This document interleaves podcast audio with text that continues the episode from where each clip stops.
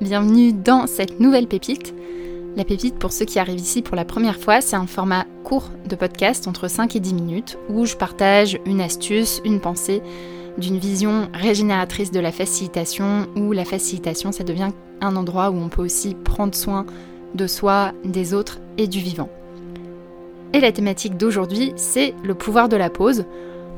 Et dans la pause, j'entends tout ce qui a trait aux variations de rythme dans des facilitations. Est-ce qu'il y a des pauses entre une séquence et une autre, une pause déjeuner, une pause café, une pause petit déjeuner? Ou ça peut être aussi des pauses dans l'intensité des interactions, par exemple de se dire on va faire une pause entre une section de 45 minutes où on va réfléchir en groupe et une petite section de 5-10 minutes où on va avoir du temps pour intégrer, pour prendre des notes personnellement. Pourquoi le sujet pauses Moi je viens plutôt d'un milieu où j'ai accompagné beaucoup d'entrepreneurs, où j'ai beaucoup accompagné l'entrepreneuriat dans, dans, le début de ma pratique de facilitation, et j'ai participé à énormément d'événements, notamment des événements très intensifs.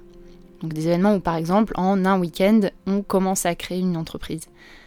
Et là où l'intensité est géniale, c'est qu'elle permet de faire beaucoup de choses en peu de temps, qu'elle permet aussi de vivre une expérience qui est émotionnellement très forte.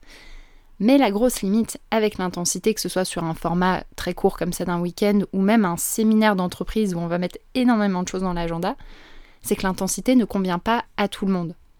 Ne convient pas à tout le monde pour des questions de rythme biologique, pour des questions parfois de maladie ou des, parfois des questions de disponibilité d'esprit, pour des questions de rythme intellectuel. Il y a des personnes dont les pensées fusent à une grande vitesse et d'autres personnes qui ont plutôt une réflexion sur un plan long, qui ont besoin de laisser du temps pour digérer, pour que les idées parviennent à là où on a envie de les emmener. Et parfois aussi pour des questions de disponibilité émotionnelle, mettons quelqu'un qui a vraiment pas très bien dormi ou qui est pas dans un bon état d'esprit pour X ou Y raison, l'intensité peut venir en contradiction avec ses propres besoins. Et ce que je vois, c'est qu'aussi des formats au-delà de ce respect des besoins individuels, il y a des vrais risques à maintenir une grande intensité constante dans le milieu de la facilitation.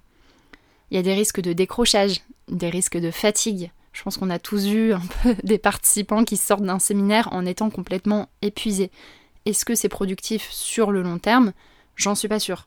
Il peut y avoir des questions de tension aussi. Un groupe qui est peut-être trop soumis à une forme d'intensité, de réflexion, de production, c'est peut-être possible qu'il y ait des personnes qui se mettent sur leur zone de défense dû à ce rythme intense. Là aussi, il y avait du temps de clarification des questions, du temps de pause. Il y a grand à parier que les tensions n'émergeraient peut-être pas, ou en tout cas émergeraient différemment. Ça peut être aussi des participants qui peuvent perdre leur énergie ou se désengager parce que le rythme est intense. Voilà, il y a des risques à l'intensité, il y a aussi des bénéfices comme on l'a vu tout à l'heure, et c'est une vraie question de quels sont les besoins de vos participants et quel est le format qui correspond le mieux finalement. Mon propos n'est pas ici de dire que l'intensité est un mal absolu, ce n'est pas le cas. Comme je vous le disais, il y a des avantages et il y a des inconvénients.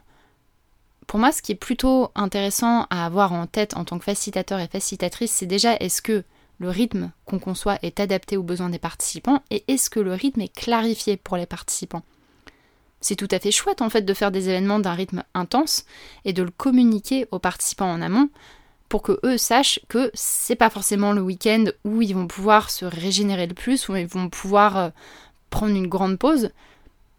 Si c'est clair pour les participants, ils peuvent s'engager en toute connaissance de cause. Donc mon propos n'est pas de vous dire il faut mettre des pauses absolument partout. J'ai une croyance que dans le monde dans lequel on est, c'est une bonne chose de mettre des pauses, mais si vous n'avez pas la capacité aujourd'hui et que vous m'écoutez et vous me dites c'est absolument infaisable, déjà la première étape, ça peut être de clarifier le rythme auprès de vos participants pour qu'ils prennent leur disposition. Et pour que par exemple quelqu'un qui a besoin de faire une pause toutes les heures pour une piqûre ou pour des médicaments puisse prendre ses dispositions. Maintenant, j'ai envie de vous partager quelques bonnes pratiques et aussi pourquoi moi je vois les grandes vertus des pauses. Euh, déjà, il y a quelque chose que j'observe qui est que souvent, quand il y a des pauses, elles sont prises avec grand bonheur par les participants et ça permet de créer du lien entre les participants. Quand vous avez des sessions plutôt en présentiel, ça va favoriser de la, sérendipité, c'est difficile à dire, de la sérendipité, ça va favoriser des connexions peut-être un petit peu plus profondes que d'habitude, ça va permettre aux personnes aussi d'aller prendre soin de leurs besoins, de faire une pause là où elles ne l'auraient pas fait en, rythme intense, ça va permettre de peut-être ralentir et d'avoir accès à un autre mode de pensée. Ça peut permettre plus de créativité également, parce qu'en ayant fait la pause, on a rafraîchi comme rafraîchi notre cerveau et remis de la bande passante dans notre cerveau. Et ces pauses peuvent aussi permettre de créer de la clarification. Je le vois beaucoup quand je fais des pauses en groupe où on passe d'un mode on a fait un atelier pendant, une heure, pendant 45 minutes sur un thème, et on se fait, alors pas une pause café, mais une pause de 5-10 minutes où moi j'ai pas, pas trop d'éléments prévus à l'agenda, mais où les personnes peuvent poser leurs questions, peuvent clarifier, où on peut éventuellement ajuster l'agenda pour le reste, et ça permet de prendre une prise en compte des besoins. Et globalement, moi je l'ai vraiment vu sur la dernière session de formation à la facilitation que j'ai faite, plus j'ai créé ces espaces de pause, plus ça a permis aux participants de prendre soin de leurs propres besoins. Maintenant, quelques bonnes pratiques comme promis. Pensez déjà au temps du déjeuner si vous faites des facilitations sur la journée, de peut-être augmenter le temps de déjeuner, de passer de 1 heure à 1 heure et quart, 1 heure et demie, 2 heures, voire 3 heures pour incorporer un temps de pause. Par exemple, sur la retraite merveilleuse lenteur que j'ai co-animée avec François-Xavier Pasquier il y a quelques mois, on avait plutôt un temps de 2h30, 3h de pause le midi, ce qui permettait aux personnes de vraiment ralentir et c'était très cohérent avec le thème de la retraite. Donc des grandes pauses de déjeuner qui laissent et le temps de déjeuner et le temps de la pause café d'après déjeuner et le temps un petit peu de la digestion, ce qui permet quand même de pallier aux côtés de reprenons à 14h avec tout le monde qui est en train de digérer et qui n'est pas forcément très disponible. Donc les temps pour le déjeuner, les temps de pause entre des activités. Moi j'adore faire des temps de pause d'une demi-heure. Alors c'est parfois un petit peu nouveau pour les participants d'avoir autant de temps de pause, mais c'est cohérent moi dans les espaces que je vais animer parce que j'ai vraiment une intention que les personnes puissent prendre soin d'elles-mêmes, prendre soin de leurs capacités. Donc il y a voilà, une vertu propre à ces pauses-là. Et c'est aussi d'inclure des temps de pause, de réflexion. Par exemple, si vous proposez à vos participants de partir dans un échange en petit groupe sur une question, bah, au lieu de les faire partir directement dans ces échanges en petits groupes, vous pouvez leur laisser 2-3 minutes de réflexion individuelle.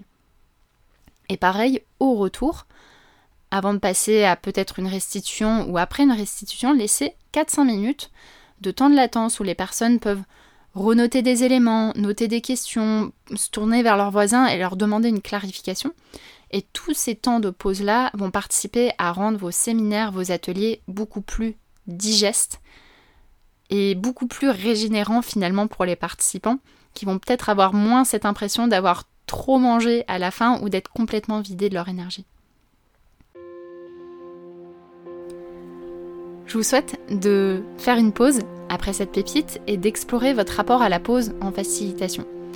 À quel point est-ce que vous avez envie d'explorer des pauses qui sont peut-être différentes, plus longues, que ce soit dans le temps, dans l'espace ou dans les diversités de formats, et ou de clarifier le rythme que vous mettez dans vos ateliers pour que vos participants embarquent sur le même rythme que ceux avec quoi vous avez envie de les emmener.